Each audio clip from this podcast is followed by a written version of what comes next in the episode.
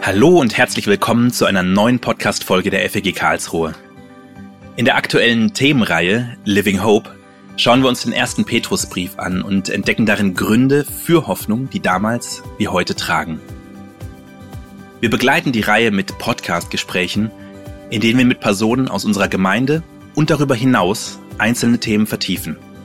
Und heute darf ich, Philipp Heidel, einen sehr spannenden Gast begrüßen, nämlich Micha Schlittenhardt. Herzlich willkommen, Micha. Hi, schön, dass ich dabei sein darf. Micha, wir wollen heute über das Thema weltliche Autorität und als Christ in der Politik sprechen. Du bist beruflich aktiv als Geschäftsführer der Karlsruher Gemeinderatsfraktion Freie Wähler für Karlsruhe und bist auch auf Listenplatz 4 bei für Karlsruhe für die Gemeinderatswahl gesetzt. Kannst du uns zu Beginn noch ein bisschen in die Geschichte und die Beweggründe für diese Kommunalpartei für Karlsruhe mit reinnehmen? Ja, sehr gerne. Die Geschichte ist schon 15 Jahre alt und tatsächlich fast auf den Tag genau vor 15 Jahren äh, gab es das erste Treffen in der Südstadt in der Nehemiah-Initiative äh, um Friedemann Kallenbach rum, der auch die Nehemiah-Initiative gegründet hatte. Ähm, das war jetzt am Montag vor 15 Jahren. Ähm, und ab da ging es dann los. Da waren die ersten Vorbereitungen zu sagen, hey, wir wollen in die Kommunalpolitik gehen, wir wollen in den Gemeinderat kommen und da als christliche Liste auftreten. Das hieß damals gemeinsam für Karlsruhe, GfK abgekürzt, aber auch die Gesellschaft für Konsumforschung kürzt sich so ab und es gab dann immer mal wieder einen Konflikt, äh, weswegen wir jetzt auch einfach nur für Karlsruhe Politik mit christlicher Herzenshaltung heißen. Und gleich 2009 äh, hat es dann auch geklappt mit der Wahl. Äh, Friedemann Kalmbach ist damals eingezogen und später kam dann noch Reinhold Jabo, der erste Fußballer sozusagen in den Stadtrat, äh, wurde dann abgelöst von, von einem äh, freien Wählerstadtrat, der gewechselt hatte zu uns tatsächlich. Und dann in der Wahl 2019 hat es dann leider nicht mehr für zwei Plätze gereicht. Dafür hatten die Freien Wähler zwei Plätze und wir kamen so in Gespräche und äh, so kam es dann auch zur Gemeinderatsfraktion. Ja, spannend. Äh, zu der Partei und der Arbeit kommen wir gleich nochmal. Jetzt erst nochmal zu dir. Du bist ja da der Geschäftsführer dieser Fraktion. Was sind denn eigentlich deine Aufgaben als äh, Fraktionsgeschäftsführer? Genau, als Fraktionsgeschäftsführer, also wir, wir haben ein, ein kleines Team, äh, wir sind zu viert hier im Büro und die Aufgaben sind die Vorbereitung von Gremiensitzungen. Das sind ganz schön viele unter der Woche, äh, zu denen dann die Stadträte gehen müssen, die gewählt wurden sind. Äh, einmal im Monat tagt der gesamte Gemeinderat äh, zusammen. Und da müssen wir natürlich die Vorlagen uns durchlesen, durcharbeiten. Früher wurde es noch mit Papier gemacht. Da waren hier so fette Papierstapel unterwegs. Äh, unser Büro ist jetzt mittlerweile fast papierlos geworden. Und das heißt auch zu recherchieren, äh, nachzugucken, nachzuprüfen, stimmt es auch oder Gibt es da andere Ansätze in anderen Kommunen? Machen Leute was anders? Äh, und Termine koordinieren. Wir kriegen pro Woche bestimmt 20 bis 30 Einladungen zu irgendwelchen Events, Empfängen und Dingen, wo es vielleicht wichtig ist, dass jemand da ist aus der Kommunalpolitik. Äh, und das müssen wir irgendwie koordinieren, mal mehr, mal weniger. Es kommt auch immer auf die Kapazitäten der Stadträte natürlich an. Aber all, all diese Planungssachen und natürlich auch die Finanzen äh, sind sozusagen das, was ein äh, Fraktionsgeschäftsführer machen muss. Und wir beraten natürlich auch politisch, äh, was, was Ansätze wären, weil das, die Themen sind sehr weit gefächert und da muss man sich einfach die Aufgaben aufteilen. Und die Stadträte machen das ja ehrenamtlich äh, und können manchmal nicht wirklich alles lesen. Und da ist dann gut, dass eine Geschäftsstelle sich die Sachen auch durchschaut, überfliegt äh, und guckt, passt es so. Ja, das ist ja echt ein krasser Management- und Beraterjob, so äh, wie du das beschreibst. Du bist ja aber auch irgendwie in Richtung der Politik wirklich auch ins Gestalten gekommen. Du bist ja auch mit auf der Liste. Ja, ähm, wie bist du denn zu deinem eigenen politischen Engagement so gekommen? Äh, was ist dir da wichtig oder was war dir da wichtig? Also mich hat schon früher sehr oft internationale Politik äh, interessiert und habe da gerne Nachrichten gelesen. Äh, sozusagen die CDF heute App war so mein Wegbegleiter. Äh, und 2014 äh, hatte mich dann äh, Friedemann Kallenbach gefragt gehabt, äh, ob ich helfen könnte bei bei der Wahl, beziehungsweise die Website zu machen. Somit hat es begonnen. Und dann kam ich natürlich zu den ersten Sitzungen. Also die Stadträte sammeln um sich auch so einen kleinen Beraterstab äh, von Aktiven aus dem Verein oder aus ihren Vereinen oder aus ihren Parteien. Äh, und da saß ich dann natürlich mit dabei, um auch ein bisschen reinzuschnuppern, zuzuhören. Wie könnten wir die Website aufbauen? Äh, und habe dann gemerkt, wow, das sind super praktische Themen, die einen im Alltag jetzt auch betreffen äh, und nicht nur irgendwelche Metathemen, sondern hier hier ist wirklich was Praktisches, äh, was mich wirklich betrifft oder auch Freunde betrifft, betreffen kann. Und da habe ich gedacht, wow, da will ich mich äh, engagieren und dann wurde irgendwann eine Büroleitung gesucht und dann habe ich die Stelle erstmal als Büroleiter angetreten. Das ist, wenn man sozusagen eine Gruppierung ist und noch keinen Fraktionsstatus hat, also nur zwei Stadträte, da darf man auch noch keine Anträge stellen im Gemeinderat, sondern nur Anfragen. Also man ist da schon sehr beschnitten und das ist dann auch nur eine halbe Stelle. Und somit kam ich dann auch da mehr in die Politik und bin dann tatsächlich auch angetreten, immer mal wieder. Äh, ich habe dann auch mal den Versuch gestartet, mal in die Europapolitik zu schnuppern und bin über eine Kleinpartei äh, einfach mal auf eine Europawahlliste gegangen, habe ins Europaparlament reingeschaut. Und es war eine schöne Erfahrung, äh, mal zu sehen, wie, wie wie dieses Parkett so ist, aber habe auch gemerkt, eigentlich möchte ich hier vor Ort sein und auch hier in der Kommunalpolitik mich engagieren, weil das ist das, was mich am Schluss wirklich auch in kleinen Dingen schnell betrifft. Auch wenn man mal äh, immer mal wieder auch Themen hat, die Landes- oder Bundespolitik oder Europapolitik betreffen, wo man sagt, okay, das müssen wir jetzt den Politikern im Bundestag zurückspiegeln und sagen, hey, hier braucht es eine Veränderung. Ja, das ist echt spannend. Also gerade äh, als du gesagt hast, du kamst so von dieser internationalen Politik her, da habe ich dann gedacht, ähm, und bist jetzt in der Kommunalpolitik äh, gelandet, in Anführungszeichen. Ja, deswegen fand ich jetzt spannend, den Bogen nochmal zu schlagen zum Europaparlament. Äh, ist das für dich tatsächlich eine Option, dass du sagst, ähm, du könntest dir auch vorstellen, wenn es denn mal irgendwann in der Zukunft klappen sollte, auch auf Landes-, Bundes- oder europäischer äh, Ebene Politik mitzugestalten? Das ist eine schwierige Frage, weil es ist natürlich standortabhängig. Äh, zurzeit sind wir als Familie auch einfach hier gesetzt und, und engagieren uns halt bei der Nehemiah-Initiative und glauben, da ist jetzt gerade unser Ort. Von daher kann ich es sozusagen zum momentanen Zeitpunkt nicht sehen, äh, weil der Bundestag ist einfach weit weg. Äh, klar, es sind äh, bestimmte Termine, die man dort sein muss und man ist dann da natürlich in seinem Wahlkreis auch viel. Das könnte schon natürlich eine Möglichkeit sein. Äh, beim Europaparlament, das sehe ich sehr schwierig. Da, dadurch, dass man einfach zwei Standorte hat, wird man da sehr zerrissen. Entweder ist man bei seiner Familie dort oder, oder in, an, an einem anderen Ort, also immer zwischen Straßburg und Brüssel. Und es zerreißt die Parlamentarier dort auch. Das hat man dort auch äh, mitbekommen, also in, in Gesprächen auch mit den, den politischen Beratern äh, dort vor Ort, dass es nicht so einfach ist, dieses Hin und Her äh, ziehen zwischen zwei Parlamentsstandorten. Äh, und das kann ich mir nicht vorstellen. Wenn die in Straßburg wären, äh, dann würde ich sagen, okay, cool, da kann man auch mal rüberfahren mit der Bahn. Äh, und dann wäre das natürlich eine Möglichkeit, sich da auch einzubringen. Du hast jetzt schon so ein bisschen ein Drumherum in deinem Leben angerissen. Was machst du denn sonst noch so außer dem Thema Politik und Geschäftsführung der Fraktionen? Also meine Familie ist engagiert äh, in der Nehemiah-Initiative in der Karlsruhe Südstadt. Äh, das, da ist auch eine Gemeinde mit dabei und verschiedene Initiativen, die einfach in den Stadtteil oder in die Stadt wirken. Äh, die bekannteste ist wahrscheinlich Siebenstein, die äh, Nachhilfe für Kinder äh, macht und gestaltet. Und dann äh, mache ich noch äh, oder arbeite ich noch an einer Dissertation, äh, ein PhD in der University of Pretoria in Südafrika. Da habe ich dann auch morgen meine Verteidigung des Proposals. Äh, und da geht es dann eher sozusagen Richtung Führungsstudien und theologische Studien. Das werde ich da verbinden äh, und hoffentlich auch ein, zu einem guten Ergebnis kommen. Ja, echt spannend. Ähm, ich wollte das gerne auch nochmal fragen, weil äh, wir haben uns vor ein paar Jahren mal kennengelernt und als wir jetzt im Vorfeld für dieses Gespräch geredet haben, habe ich gemerkt, ja, du machst ja auch ganz schön viele unterschiedliche Dinge, ähm, die ich auch spannend finde, zusammenzubringen und wo das eine das andere auch ein bisschen befruchtet. Deswegen ähm, fand ich das jetzt echt, echt spannend nochmal. Nochmal zur politischen Arbeit und zur Partei. Du hast es schon gesagt, Politik geprägt von christlicher Herzenshaltung. Das ist äh, das Motto von für Karlsruhe. Was bedeutet das für die Partei konkret im Gemeinderatsalltag? Genau, wir sind ja keine Partei äh, und deswegen auch bundespolitisch unabhängig. Also wir sind eine Wählergruppe oder Wählergemeinschaft.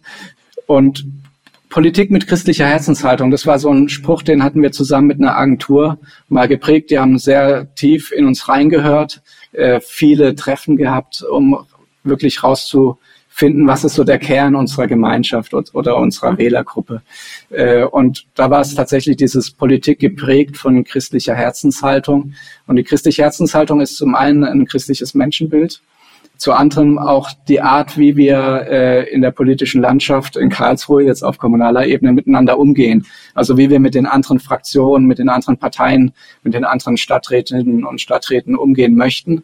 Und da haben wir schon einen ganz anderen Ansatz gewählt. Also sozusagen, man hat ja oft gerade in, in so Parteienlandschaften eher so den politischen Kampf der Gegner äh, und, und all diese Sachen. Und ich glaube, und da verstehen wir uns mehr eher im Miteinander. Wir probieren eher mal den Konsens zu finden äh, und wirklich uns dann in die Themen reinzudenken, was wer wird davon betroffen, wie können wir der Stadt Bestes suchen, äh, weil die anderen Parteien suchen ja auch in ihrem Sinne irgendwie der Stadt Bestes.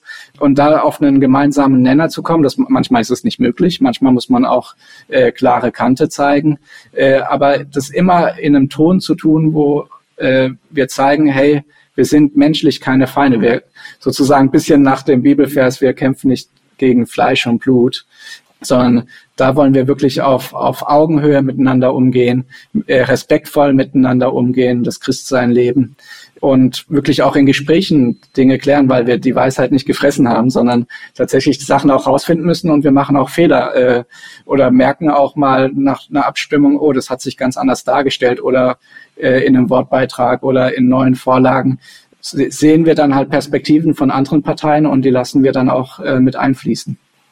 Das finde ich spannend, dass du diesen Bezug zwischen euch und den anderen Parteien oder Gruppierungen, Wählergruppierungen ähm, genannt hast. Ich wollte nämlich auch gern fragen, wie das Thema äh, bei den anderen Mitgliedern im Gemeinderat so ankommt. Äh, eröffnet es eher Chancen? Wird es eher wohlwollend und positiv äh, wahrgenommen?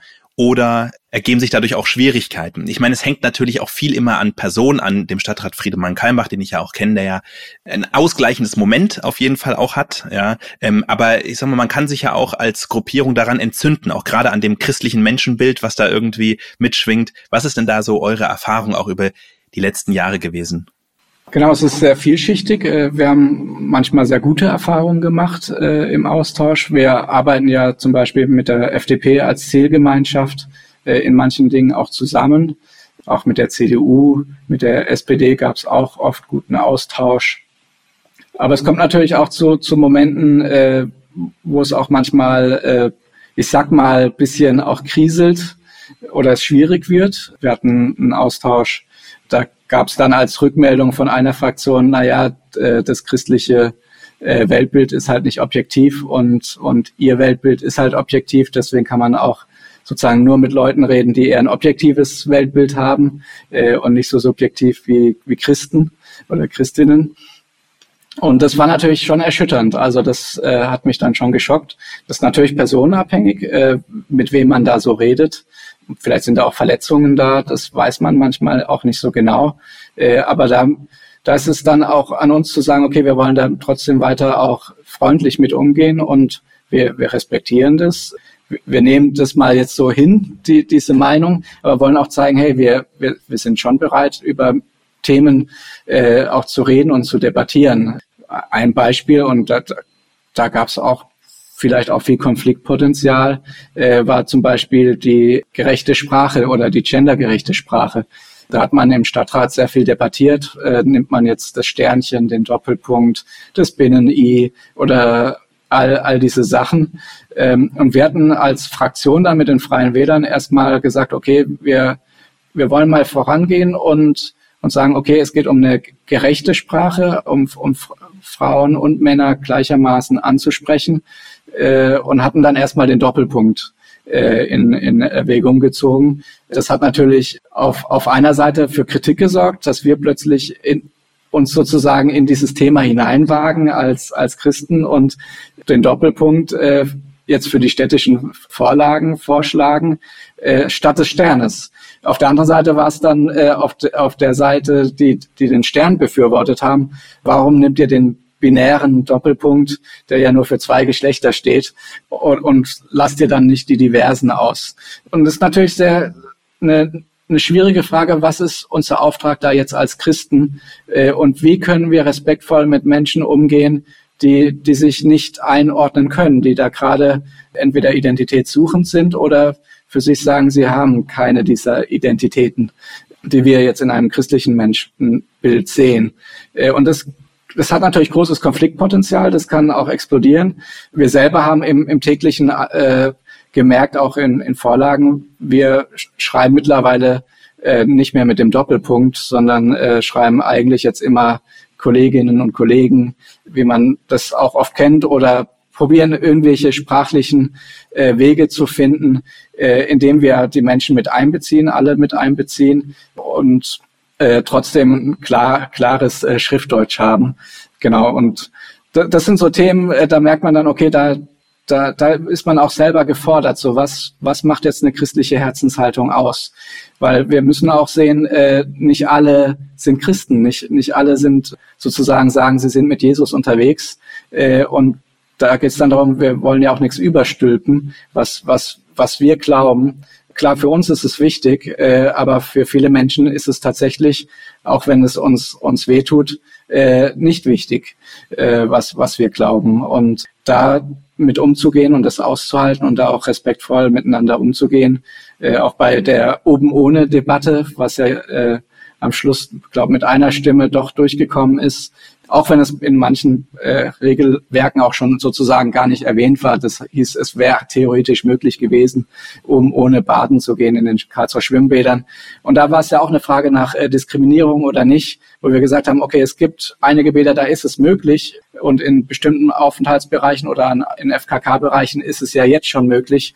Und klar, das ist dann immer diese Debatte, wie weit beschneidet man die Freiheit des anderen äh, und wie weit äh, wird diskriminiert. Und da die, die feine Linie zu finden und eine klare Linie zu finden und das so zu vermitteln, dass, dass man seine Herzenshaltung auch zeigt, äh, dass es da nicht um, um Hass geht oder so. Da, das ist so die, die Krux manchmal. Das kann ich mir gut vorstellen. Die Fraktionsbildung mit den Freien Wählern, die hast du vorhin so schnell angeschnitten oder ähm, bist da so drüber gegangen. Wie kam es denn konkret mit den Freien Wählern dazu? Besteht da eine persönliche oder eine inhaltliche Nähe? Und dann würde mich doch nochmal interessieren, ich weiß nicht, wie du es genannt hast, eine nicht Interessensgemeinschaft oder Zielgemeinschaft oder sowas mit der FDP, nur Interesse halber, wenn du zu den zwei Sachen nochmal kurz was sagen könntest. Genau, da kommen wir jetzt so ein bisschen in, in die Rechtsthemen, sage ich mal, eines Gemeinderates. Zuerst mal ist, ist, es so in Karlsruhe, wir haben 48 äh, Stadträte und Stadträtinnen ähm, im Gemeinderat sitzen und man hat einen Fraktionsstatus sozusagen ab drei Stadträten. Das bedeutet, äh, man darf Anträge und Anfragen stellen zu jedem Thema. Aber wenn man nur zwei Stadträte hat, darf man nur noch Fragen stellen. Äh, was natürlich manchmal nicht befriedigend ist, weil man natürlich Themen vielleicht setzen kann, aber der eigentliche Antrag der kommt dann von anderen Fraktionen. Das hatten wir auch früher und die SPD hat auch manchmal Themen dann aufgegriffen und selber eingebracht. Äh, aber natürlich ist es dann natürlich schade, wenn, wenn man selber das Thema nicht so konkret setzen konnte oder mitgestalten konnte. Und das ist auch immer, immer wieder der Fall im Gemeinderat, dass man natürlich ungern Thema aus der Hand gibt oder, oder dann ungern möchte, dass man nicht die Person ist, die dieses Thema gesetzt hat. Das ist natürlich, spielt natürlich mit der Öffentlichkeitsarbeit mit, auch natürlich, ob man, ob man wieder gewählt wird oder die, die Stadträtinnen und Stadträte wieder gewählt werden. Das ist sozusagen erstmal die, die Grundgeschichte. Man kann Anträge stellen, wenn man zwölf Stadträte um sich sammelt oder Stadträtinnen. Und äh, das ist natürlich ein großer Aufwand und da ist eine Fraktionsgemeinschaft einfach praktischer. Jetzt war es so, 2019 hatten wir einen Sitz verloren. Das heißt, auch die Mittel wurden, wären deutlich gekürzt werden äh, für, für Karlsruhe. Und wir wurden aber auch angesprochen von, von einer anderen äh, Gruppierung im, im Gemeinderat, hatten da erste Gespräche, hatten uns angenähert, hatten uns mal zum Essen getroffen. Wie seid ihr da drauf? Welche Themen sind euch wichtig? Welche Themen sind uns wichtig? Können wir überhaupt zu einer zu, zueinander finden oder wird es so eine Art Zweckgemeinschaft? Äh, das gibt's ja auch. Also die KAL, die Partei hat eine Zweckgemeinschaft, um einen Fraktionsstatus zu bekommen äh, und haben auf Strecken gut zusammengearbeitet.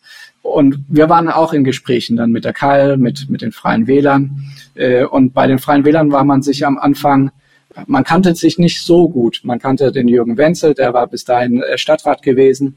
Äh, und erst in, in dem Austausch hat man gemerkt, ah, es gibt viel mehr Überschneidungen. Man hat schon auch kritische Themen abgeklopft, wo man ein ganz anderes Bild hatte und, und gemerkt hat, okay, wir sind da doch auf, auf einer Wellenlänge äh, bei vielen Themen und hatten so die Wahlprogramme übereinander äh, geschoben und geschaut, können wir da gut miteinander, können wir auch zwischenmenschlich gut miteinander und haben gesagt, okay, wir, wir gründen eine Fraktion und wir, wir lassen uns auf das Abenteuer mal ein, was uns natürlich auch ermöglicht hat, Anträge zu stellen.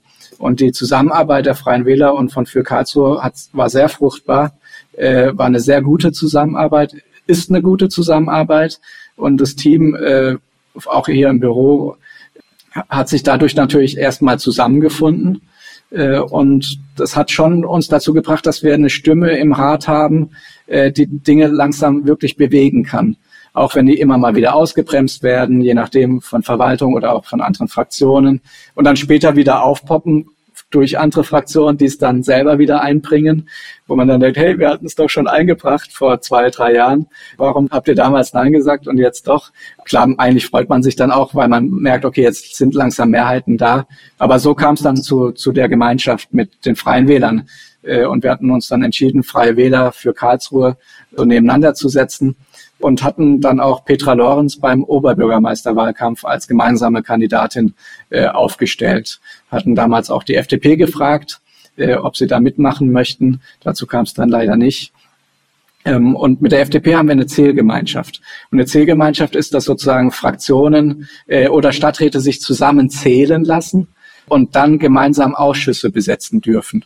Also Aufsichtsräte äh, oder Aufsichtsrätinnen. Und das ist halt nur möglich in der Zählgemeinschaft. Das hieße, hätten wir keine Zählgemeinschaft äh, gehabt, dann würden wir in manchen Ausschüssen gar nicht sitzen und bekommen dann gar nicht mit, was da passiert. Und am Schluss ist es dann doch eher so, dass es dann heißt, ja, warum habt ihr da nichts getan? Und dann heißt es, ah, wir haben halt leider nichts mitbekommen oder wir haben da niemanden drin. Äh, und dadurch haben wir eigentlich in allen Gremien und äh, Aufsichtsräten jemanden sitzen. Und können dann auch darüber auch mal wirken oder sagen, hey, könntet ihr das nicht mal mit einbringen für uns oder andersrum und da einfach im Austausch sich befinden. Und vor Corona hat man dann auch oft zusammen getagt. Vielen Dank für diesen Hintergrundeinblick in die Arbeit im Gemeinderat und die Zusammenhänge. Du hattest vorhin gesagt, 2009 war der erste Einzug in den Gemeinderat und das ist auch das Jahr gewesen, in dem ich nach Karlsruhe gekommen bin und auch mit der SMD äh, so als über gemeindliche Organisation ähm, dann zu tun hatte und das natürlich dann sehr nah äh, mitbekommen habe, auch die äh, startende Arbeit im Gemeinderat. Das ist ja jetzt wirklich schon eine ganze Weile her und äh, ich wollte noch mal fragen, was würdest du sagen, welchen Einfluss hatte denn die Arbeit von für Karlsruhe für Karlsruhe äh, in dieser Zeit? Ja, also wir konnten einige Themen setzen. Jetzt zurzeit gerade das Thema Begrünung äh, oder Bäume in der Innenstadt äh, Bäume auf dem Marktplatz war auch immer wieder ein Thema, was debattiert wurde und was immer noch nicht abgestimmt wurde. Das wurde von den Fraktionen und von der Verwaltung immer weiter geschoben zur Abstimmung und man gesagt, ah, wir vertagen es nochmal immer weiter. Aber das Thema ist gesetzt. Beim Staatstheater, da, da kam es irgendwann dann tatsächlich dazu, das hatte Friedemann Kalmbach schon 2012 auch angemahnt, als man sich entschlossen hatte zu sanieren oder neu zu bauen, auch natürlich das Sanierung und Neubau zusammen, hatte angemahnt, die, dass die Zahlen gar nicht realistisch sind. Und so kam es dann auch immer mehr und es wurde auch immer mehr. Jetzt ist man schon bei, ich glaube, über, also um die 700 Millionen.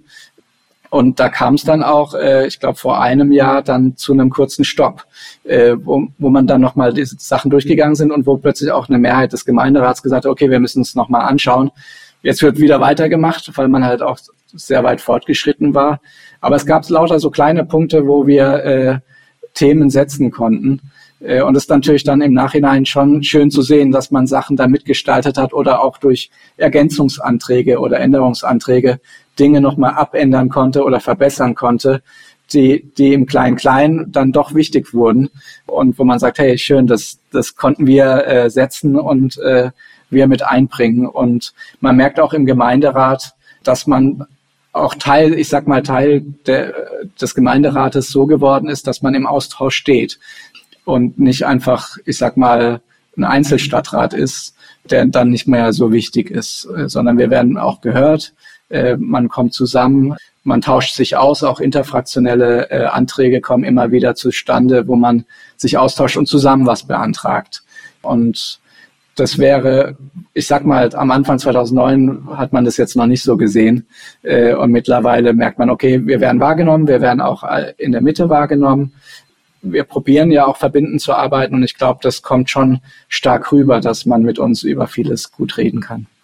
Wir bewegen in unserer Themenreihe in der FEG ja aktuell den ersten Petrusbrief und sind da auch dem Thema lebendige Hoffnung auf der Spur. Im zweiten Kapitel des ersten Petrusbriefs, da in Vers 12 bis 14, geht's auch um ein einwandfreies Leben gegenüber den weltlichen Autoritäten.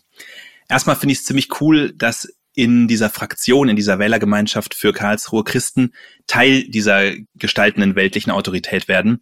Trotzdem für mich die Frage, und jetzt an dich, wie sieht für dich eine gute Balance zwischen dieser Unterordnung und dem Mitgestalten und im Extrem vielleicht sogar manchmal auch Aufbegehren aus? Also ich glaube, also wir haben ja, sage ich mal, den Kontext von, von damals, die, die Besatzung. Das natürlich nochmal gestaltet sich bisschen anders, äh, je nach Staatsform oder ob man jetzt in einer Besatzung lebt oder nicht. Wir leben jetzt in einer, in einer äh, freien Demokratie und das, das ist sehr schön. Äh, das bedeutet auch, wir haben sozusagen von der Autorität oder von, von unserer Verfassung her auch das Recht mitzugestalten.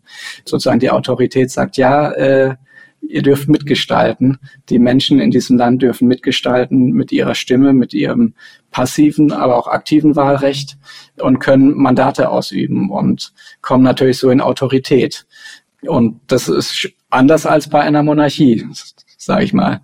Äh, und dadurch haben wir die Möglichkeit auch zu sagen, okay, wenn, wenn was nicht stimmt, ich sag mal von von der Verfassung her, vom Gesetz oder vom Gesetzgeber her oder vom Gesetz, dann haben wir die Möglichkeit, das mitzugestalten und Vorschläge einzubringen, was zu verändern äh, oder einen Vertrag äh, oder ein, ein, Gesetz zu reformieren.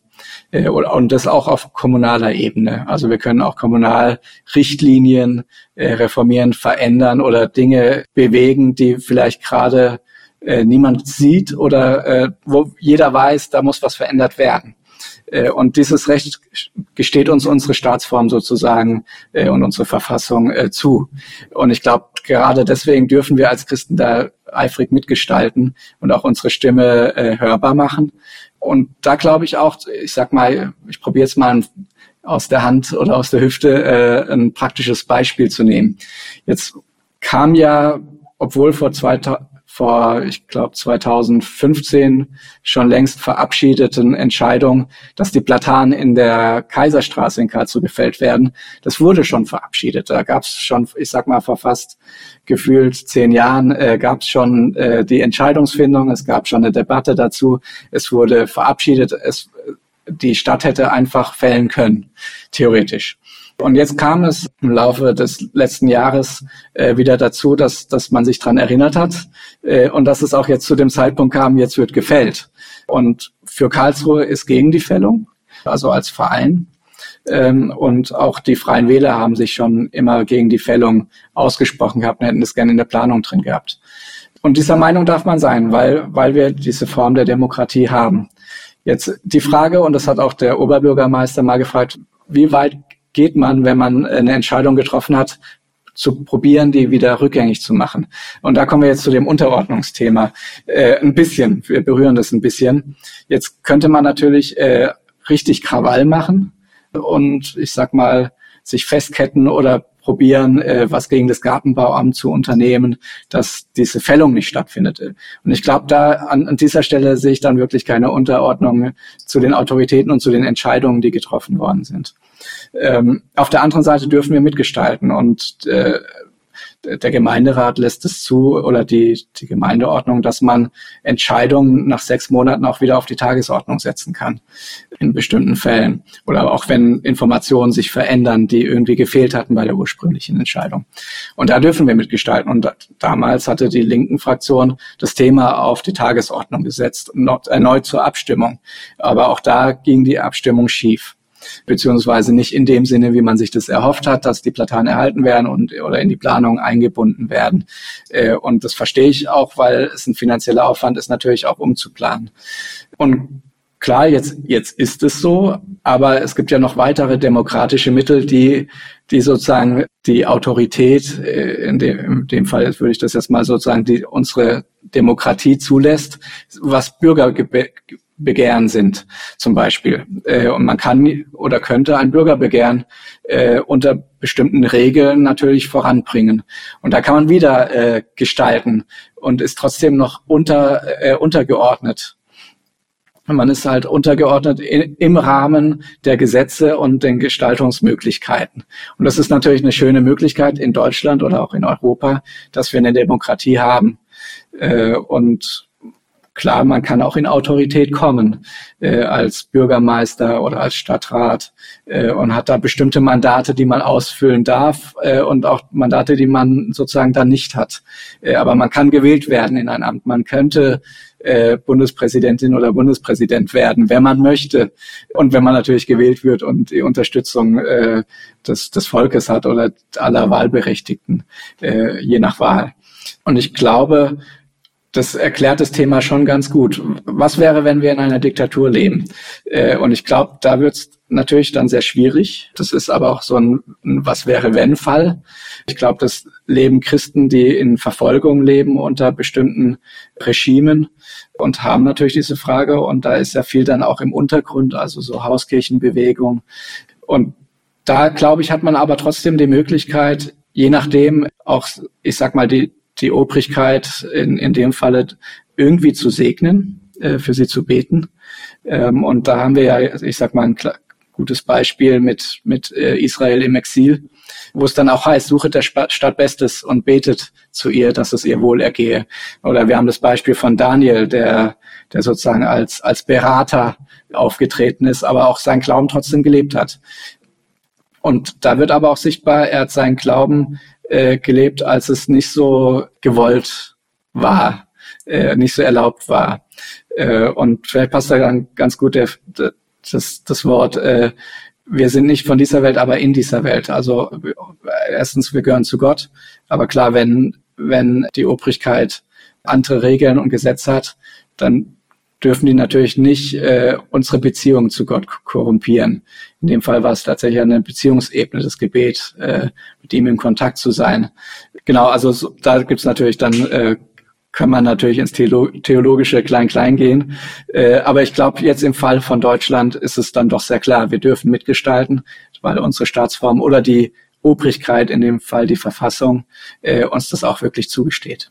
Das finde ich ein richtig cooles Plädoyer, damit auch Christen sich tatsächlich in ihrer direkten Umgebung politisch äh, engagieren und vielleicht auch im Größeren. Bei Für Karlsruhe sind auch in unserer Gemeinde bekannte Gesichter aktiv. Aber welche Möglichkeit gibt es denn, euch in eurer Arbeit zu unterstützen, beziehungsweise die Politik geprägt von christlicher Herzenshaltung ebenfalls mitzugestalten? Also am tollsten ist natürlich, wenn noch mehr Leute dazukommen, äh, die sich aktiv äh, einbringen. Also wir haben einmal im Monat einen aktiven Treffen, das ist so ein bisschen dieser Beraterstab um Friedemann Kallenbach oder um die Stadträte in der Zukunft, die von für Karlsruhe gewählt werden, die da mitgestalten können. Also wir informieren da von unserer Geschäftsstelle auch aus, was sind die Themen, die gerade in der Stadt sind, was wird besprochen, was wird bestimmt äh, und wo sind auch offene Fragen, die wir vielleicht ausdebattieren müssen. Und da ist natürlich gut, auch mehrere Stimmen zu haben, die diese Herzenshaltung äh, auch leben. Also wir haben tatsächlich ich glaube, acht Werte. Auf unserer Website kann man die einsehen, äh, wie wir Herzenshaltung auch ausdefinieren und damit zu gestalten. Also da würden, freuen wir uns über jedes Vereinsmitglied, was dazukommt und aktiv sich einbringt. Man kann natürlich auch Passivmitglied sein, dann freuen wir uns auch, weil natürlich dann auch mehr Leute sind, die wir informieren können oder den Newsletter abonnieren. Aber es braucht wirklich viele, viel mehr Menschen, die sich einbringen wollen, die mitgestalten wollen oder auch Öffentlichkeitsarbeit da drin machen wollen. Auf der anderen Seite braucht es natürlich auch Leute, die das im, im Gebet äh, unterstützen. Äh, wichtig ist auch manchmal, gerade wenn aufregende Zeiten kommen oder wenn es doch plötzlich wie politischer Kampf aufsieht, dass man sich wieder darauf besinnt. Warum sind wir da? Was ist unser Mandat? Äh, und wie wollen wir mit den Menschen umgehen? Und manchmal muss man selber wieder runterkommen und sagen, okay, puh, jetzt kommen wir mal zur Ruhe und, und äh, resetten. Äh, und da ist Gebet natürlich auch ein, ein wichtiges Ding, dass wir uns nicht verrennen. Äh, wir wollen uns nicht verrennen, sondern äh, das eigentlich so machen unter diesen Grundsätzen, die wir da uns überlegt haben und wo, die wir glauben, die wirklich eine Veränderung oder eine andere Art der Politik äh, leben. Genau, und das Dritte ist natürlich äh, finanzielle Unterstützung. So Wahlkämpfe kosten eine richtige Menge Geld. Äh, das ist unglaublich, äh, was äh, Parteien da so alles reingeben. Und dann ist so ein kleiner Verein natürlich, ich sag mal, nicht mit so vielen Mitteln ausgestattet wie, wie eine Partei, die vielleicht auch von der Landespartei oder von irgendwo noch mehr Unterstützung bekommt. Und es sind echt krasse Summen. Und da ist natürlich zählt jeder Euro, um Menschen zu erreichen. Man kennt es ja mit den ganzen Plakaten, Online-Werbung und, und all diese Dinge. Aber ich glaube, am wichtigsten sind wirklich Menschen, die sagen, ich möchte mich da aktiv einbringen, unter dieser Prämisse äh, eine Politik geprägt von christlicher Herzenshaltung zu machen. Also keine, kein Wutbürgertum, sondern wirklich zu schauen, okay, äh, wie können wir wirklich mitgestalten äh, und ein Segen sein? Wie können wir der Stadt Bestes suchen und zu ihr beten? Und also zu Gott beten für, für die Stadt. Und das sind, das sind so, glaube ich, Mitgestaltungsmöglichkeiten, ja. Das Wichtige ist natürlich wirklich ja, darüber nachzudenken, was, was heißt es für mich, äh, in einer Demokratie zu leben und die Möglichkeiten, die wir eigentlich auch haben, nicht nur durch das Wahlrecht, äh, sondern auch zum, zum Mitgestalten. Es kann auch ein Leserbrief sein, aber wir haben die Möglichkeit und wir haben das Mandat äh, und wir dürfen in einer Demokratie und das ist eigentlich sehr schön. Ganz herzlichen Dank, lieber Micha, dass du heute zu Gast warst und uns Einblick in deine Arbeit in die Wählergemeinschaft für Karlsruhe und Christen in der Politik gegeben hast. Ja, danke, dass ich dabei sein durfte. Einen Hinweis möchte ich noch loswerden. Die Fraktion Freie Wähler für Karlsruhe hat auch einen Podcast. Ähm, in der letzten Folge war tatsächlich unser Oberbürgermeister zu Gast. Wir werden den Podcast verlinken äh, in den Show Notes und hört es euch gerne an. Dort ist tatsächlich Micha der Host. Das heißt, da könnt ihr seine Stimme sicherlich in mehreren Folgen auch nochmal hören, wenn ihr das möchtet. Dich, liebe Hörerinnen und lieber Hörer, laden wir ein, in zwei Wochen wieder einzuschalten, wenn wir über das Thema Hoffnung für, in und durch Familien sprechen. Bis dahin eine gute Zeit und bis bald.